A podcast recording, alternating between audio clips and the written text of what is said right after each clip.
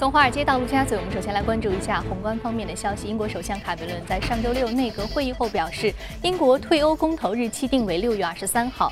他领导的英国政府建议选民在公投当中选择留在欧盟。那此前一天呢，欧洲理事会主席图斯克表示，英国已经与欧盟就改革方案获得了一致的支持，这为英国是否留在欧盟而进行公投铺平了道路。英国首相卡梅伦表示。谈判协议为英国获得了特殊的身份。根据《华尔街日报》的报道，协议对于卡梅伦的一些关键要求做出了让步，其中呢包括一项紧急制动规定，允许英国在七年内限制欧洲移民的工作福利。那消息传出之后呢，英镑对美元升破了一点四三，创出日内新高。高盛认为，预计在六月的公投当中呢，英国不会选择退出欧盟。如果一旦决定退出，那么英镑对美元的汇率可能会暴跌百分之二十。那一份最新公布的。英国退欧经济影响的报告也指出，如果说英国退欧，那么所有欧洲国家都要跟着陪葬。欧洲的贸易和投资届时将会出现大幅的下滑，欧洲的一体化进程也将面临最严重的打击。那么报告预测，即使是在最好的情形之下，英国和爱尔兰的人均收入将下降超过百分之五。马耳他、塞浦路斯和卢森堡等旅游业和金融业与英国有密切联系的小型经济体也会非常的痛苦。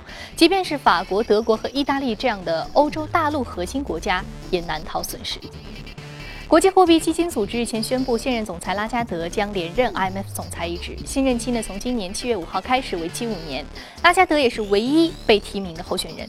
过去五年，他领导 IMF，帮助应对欧洲主权债务危机，推进 IMF 份额和治理改革，让中国等新兴经济体拥有了更大的话语权。拉加德今年还将面临诸多挑战，除了全球经济增长放缓之外，他还将面临艰难的抉择：是否为希腊和乌克兰提供经济援助？同时呢，大宗商品市场低迷也令到一些国家对于 IMF 提出援助申请。巴西政府日前宣布，为了应对经济衰退，今年呢将继续削减财政支出三百四十三二百三十四亿雷亚尔，约合是五十八点五亿美元。那巴西计划部长西芒表示，政府将会优先保障关系到民生的社会福利项目，如现有的贫困补贴、改善低收入者的住房条件等等计划。此外呢，当前用于控制塞卡亨德热疫情的经费也将不会削减。不过呢，政府对于基础设施投资的一些项目。将不可避免地受到影响。巴西政府还预计，今年经济将会继续衰退。俄罗斯能源部长诺瓦克日前表示说，所有产油国已经商定，有关于冻结原油产量的磋商应该在三月一号前结束。他指出呢，目前支持冻结产量的国家的出口量占到世界石油市场的百分之七十五左右，这对于达成一致来说已经足够了。他认为，长期来看，油价每桶五十美元会令到消费国和出口国都感到满意。好，刚刚我们浏览完了宏观方面的消息啊，那接下来我们再来关注一下上周五美股三大指数的变化情况。我们看到三大指数是涨跌互现，那么具体来看，道琼斯工业平均指数下降了百分之零点一三，纳斯达克综合指数上涨百分之零点三八，标普五百指数是平盘的表现。好，接下来我们再来关注到的是第一财经驻纽约记者葛维尔在上周五收盘之后给我们发回的报道。受隔夜油价下挫带动欧股下跌的影响，周五美股低开低走，午盘时是小幅的回涨，纳指的涨幅最大，科技和金融板块领涨，能源板块领跌。三大指数本周都呈现了百分之三左右的涨幅，被分析人士解读为是回稳的信号。标普五百指数阻力位设在一千九百五十点附近。美国的经济数据不错，在扣除了食品和能源之后的一月核心消费者物价指数环比上涨百分之零点三，是四年半最高；核心的 CPI 同比上涨百分之二点二，涨幅是三年半最高。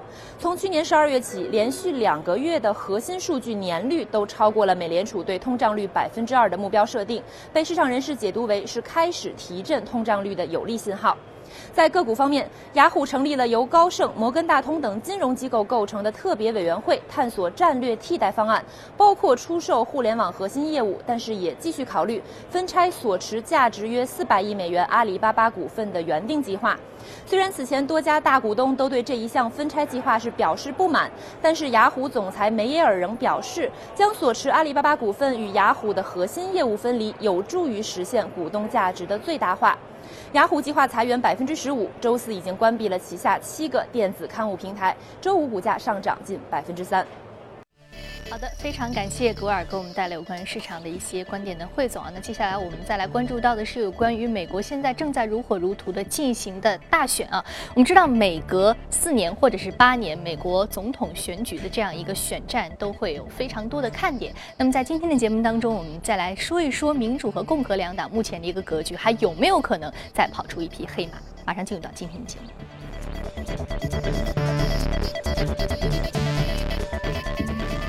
好，今天我们请到现场的嘉宾呢，是来自于新电光的研究总监徐秋杰先生，徐老师，早晨好。早上好。嗯，徐老师，新年好。我们看到新年呢，这样一个非常重要的，今年整个二零一六年的一个政治格局上的看点，就是美国的总统大选。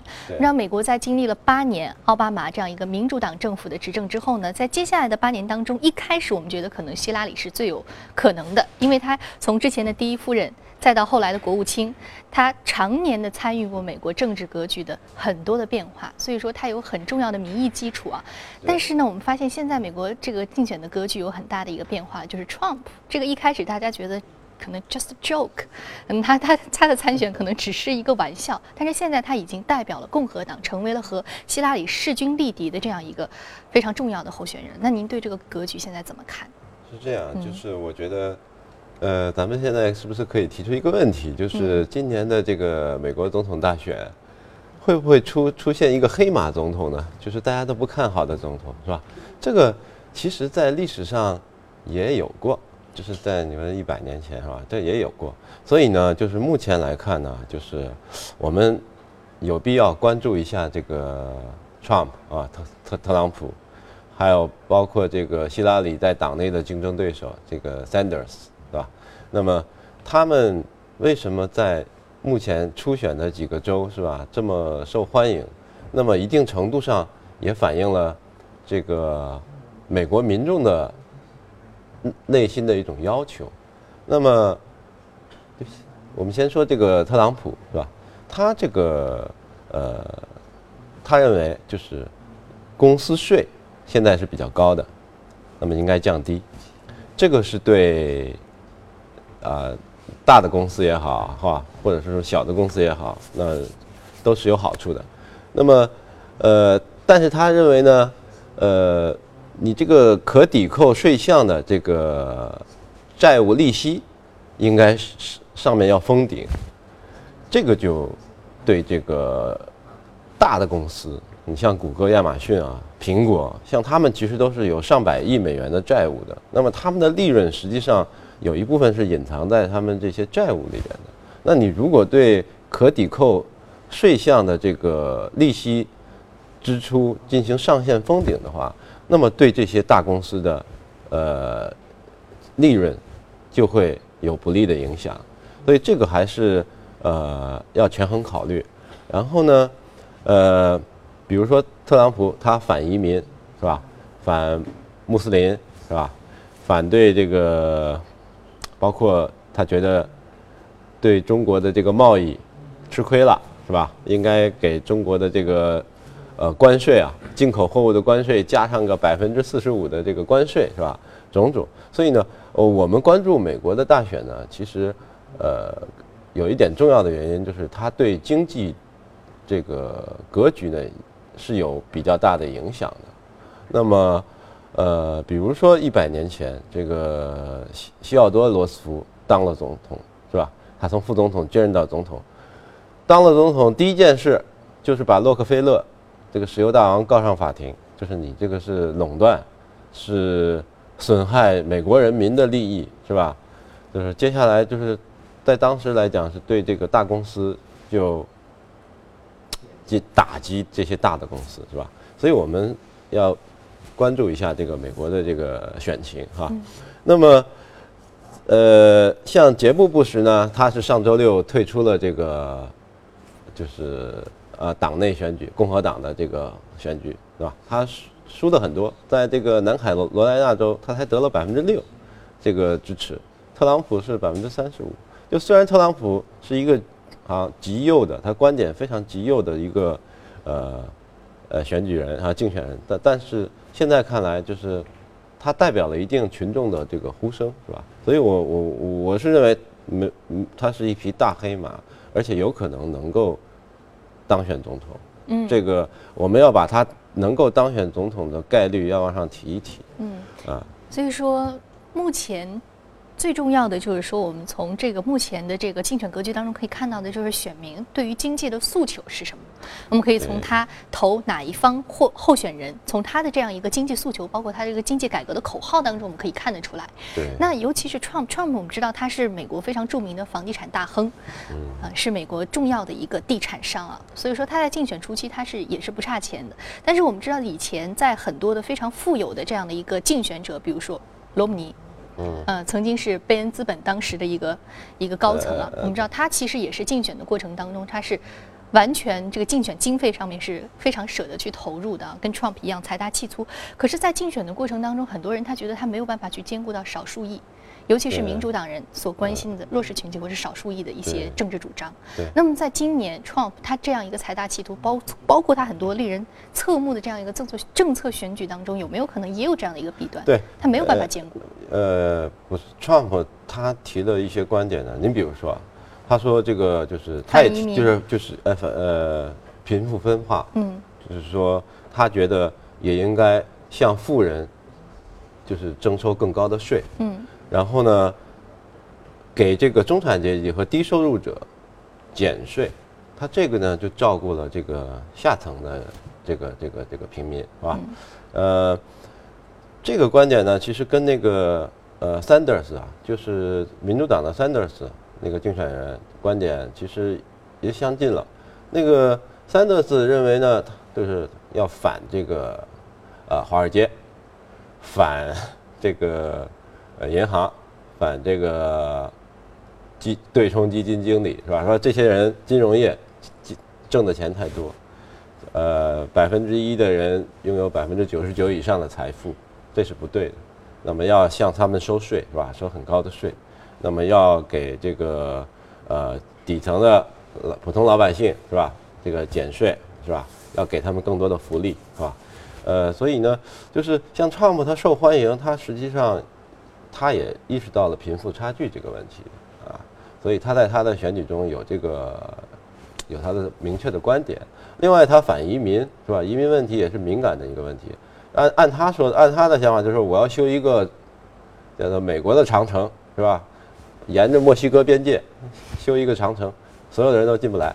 另外一个，你如果你信穆斯林，那你就搬家，就离开这个美国。美国。不不不欢迎穆斯林是吧？他这个观点都非常极端，对吧？你要在美国，你就哎信基督教或者什么，对吧？所以他呢，另外他因为美国是基督教国家嘛，所以他这个对基督教呢选民也比较照顾。所以他说，呃，我这个自传非常好啊，但是是是我认为是历史上是最第二本好的书，第一本好的书是最好的书是圣经，是吧？所以他也非常照顾这些。啊，有宗教立场的这个这个这个选民，所以呃，总总之而言啊，就是说，一个目前的美国状况呢，贫富差距确实比较大，呃，经济呢有会有复苏，但是呢，呃，没有也不是非常好的复苏，磕磕绊绊的，所以呢，就是普通老百姓啊，在目前一人一票的情况下，有可能选出像 Trump 这样的观点比较极端的，但是能照顾到老百姓诉求的。这样的人成为新的总统，而这样的人成为新的总统，那么对于医保是吧？呃，对于这个大的药厂，对于银行业，对于大的像这种呃通用电器这种大的跨国公司，对于他们的这个影响会是比较巨大的。那么最终可能会反映到股市，反映到他们的财报上面。嗯，所以说。尤其他主张向这种大型的企业和财富个人来征税啊，这其中其实可能也包括他自己，他也是以这样的一个人群的代表。所以说，我们说现在正在如火如荼进行的美国总统选举呢，还有很多的变数存在。那最终谁会突围而出呢？我们也将会持续为您关注。好，这里是正在直播的《从华尔街到陆家嘴》，接下来我们来关注一下上周五领涨的板块和个股分别是什么。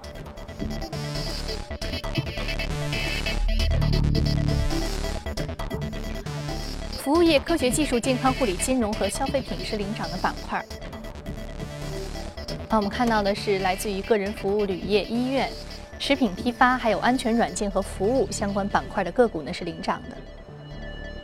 那今天我们要说的是，The Cheese 呃 Warehouse 是食品批发板块的个股，上涨幅度百分之十三点二，目前的价格是十七点六一美元每股。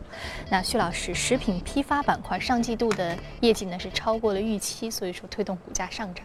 对啊，就是目前的市场波动率比较大，就是而且未来经济形势不明了，所以我们在过去的节目中一直也在跟大家说一些防御型的板块哈，其中有一些优质的股票是吧？像我们以前介绍那个和美尔啊，是吧？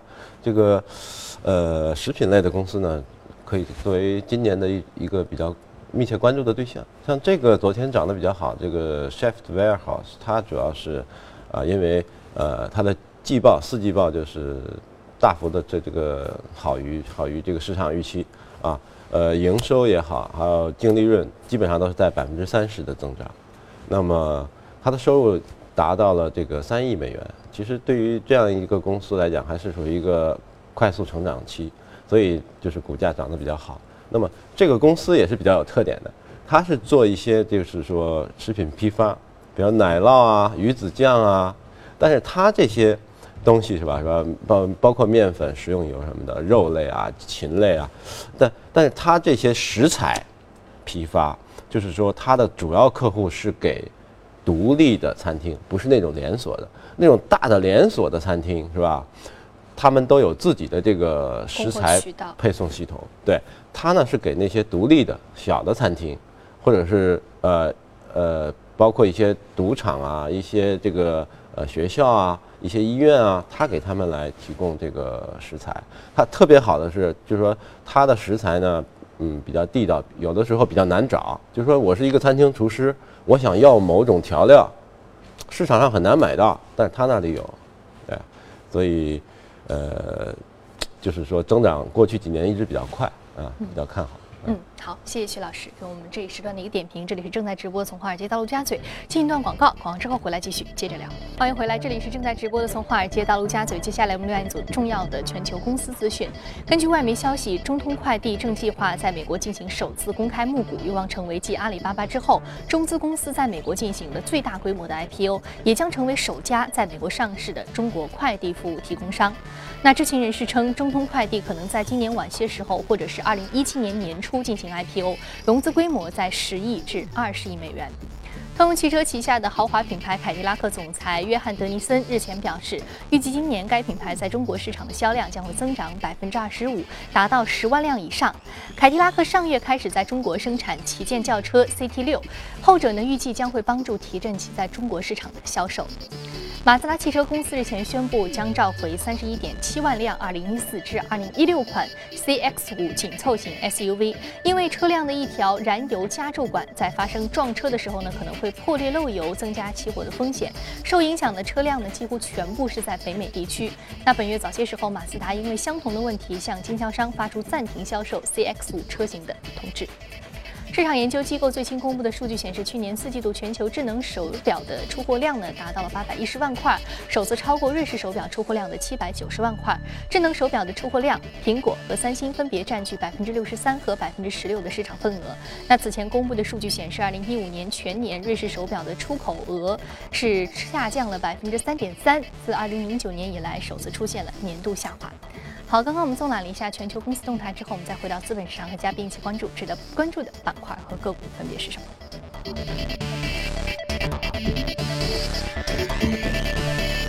我们首先要关注到的是美国废物管理公司，是废物管理板块上涨幅度百分之零点三四。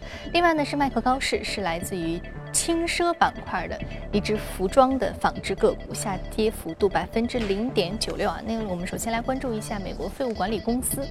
对，嗯，呃，这个公司就是如果有兴趣的可以去看一下，就是它它创立人叫这个 Harry Van h e r y Zanga，这个是一个荷兰裔的移民。然后他一九六八年他在佛罗里达的 Lauderdale，呃 Lauderdale，他就是从借的钱。买了一辆破的二手的卡车，就是他跑到挨家挨户的去跟人家说，能不能让我来帮你收垃圾？一车一块五毛钱，呃，一点五美元。他从那开始起家的，起家呢，到七一年这公司就上市了，七一年上市了，然后到现在就是市值就二百五十亿美元了，然后控制了美国大概百分之三十多的垃圾收集、运输这个市场，还有这个回收市场，对吧？它也回，它不光收垃圾是吧？它收来的垃圾转运处理，然后提取其中的有有用的东西，然后呢，呃，发电，它有十几个垃圾发电厂是吧？然后还从事一些新能源的东西，然后还有这个其实很高科技的东西，这个油油井啊，就是你采油开采天然气，会在现场会有很多的污染，那么他的公司过去 打理，帮助这个这些油呃钻井公司啊来打理，来把这个污染去除掉，或者说你这个以前美国也挖很多煤啊，地下挖空了，那怎么办呢？这个废物管理公司呢过去。呃，把这个底下的坑啊填平，我看过他们那个照片啊。那用什么来填平呢？土啊，石头啊，填平以后呢，上面就是本来是不能种地的，然后种成片成片的玉米地。就是我以前看过他们这个介绍，那那那还是在十年前，十年前的事情。所以它其实是很高科技的东西，它并不是呃说是。啊，就收垃圾啊，什么那个开个垃圾车，这样就赚钱了？不是的，它是环保科技啊，什么都在里边的。那么这公司实际上大家虽然听得比较陌生啊，但是跟我们中国也有点关系。就是我们上海的这个城投水务啊，在零九年的时候跟他合作，下面成立了一个上海环保集团。那么这个废物管理公司占股份占百分之四十。那么通过合作呢，我们可以从他那里得到一些环保的技术。那么，呃，公司业绩非常好。你如果去看它过去几十个月的这个月 K 线啊，全是缓慢上升啊，每次月业绩都是超预期，然后也超的不多。然后如果股市大跌了呢，它也太无动于衷了，它继续该往上走还往上走。所以这种股票呢，在市场波动率大的时候呢，是比较好的选择啊。我们也可以 A 股。关注一下这个呃公用事业啊，呃供水供电啊，呃这些行业，环保啊，呃这些行业可以看一看。嗯，好，我们再来说到另外一只个股麦克高士。麦克高士大家比较熟悉的一个服装品牌，在上海有很多的门店。对。呃，主打的是一个时尚轻奢的一个品牌的这样的一个风格。对。嗯，它呢，呃，其实这公司成立的时间也不长，一九八一年，一九八一年成立，它就是按照那个呃美国著名时装设计师。麦克高士，他的名字来命名的啊，这个同名的一个奢侈品牌，那么增长势头比较猛，那么呃最近呢一个月涨的涨得也不错，也是因为季报呢超预期，就是它在全世界它一直在开店嘛，铺往外铺铺开嘛，然后现在大概有五百多家店了，然后这个呃你像麦克高士吧，他在美国是非常有影响力的。安迪丽娜朱莉啊，像奥巴马的夫人啊，都是他的客户，是吧？然后，呃，他本人也是在零九年还有一三年，也是获得了美国服时装协会颁发的这个最佳男装、最佳女装设计师啊，这个大奖是非常难拿的。